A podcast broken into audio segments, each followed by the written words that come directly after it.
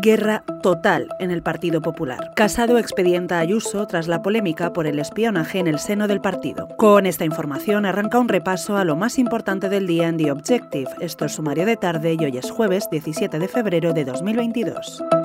El Partido Popular abre expediente a Isabel Díaz Ayuso ante lo que califican de gravísimas acusaciones contra Pablo Casado. Así lo ha anunciado el secretario general de la formación, Teodoro García Egea, quien ha negado de forma tajante que nadie en el partido haya realizado ningún dossier sobre la presidenta madrileña con la ayuda de una empresa de detectives.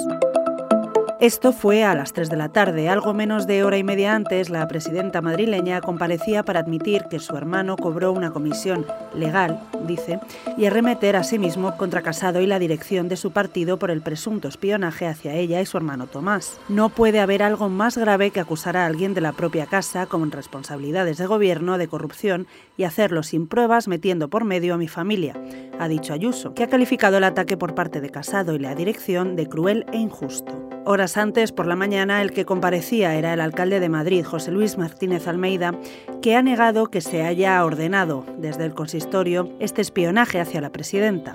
En cualquier caso, esta guerra abierta en el seno del Partido Popular ya se ha cobrado su primera víctima, Ángel Carromero, asesor de Almeida, acusado de urdir toda la trama, que ha presentado su dimisión esta misma tarde. Seguiremos atentos desde la redacción para contarte lo más importante de esta crisis política.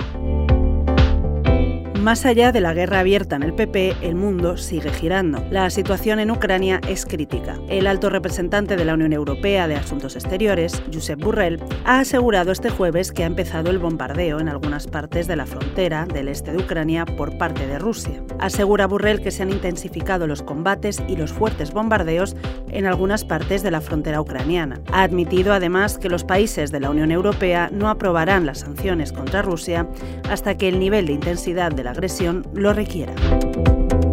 Lo dejamos aquí por hoy. Te ha hablado Cecilia de la Serna. Recuerda que esto es solo un resumen. Tienes todas las informaciones ampliadas minuto a minuto en theobjective.com. Mañana volvemos con más. Hasta entonces.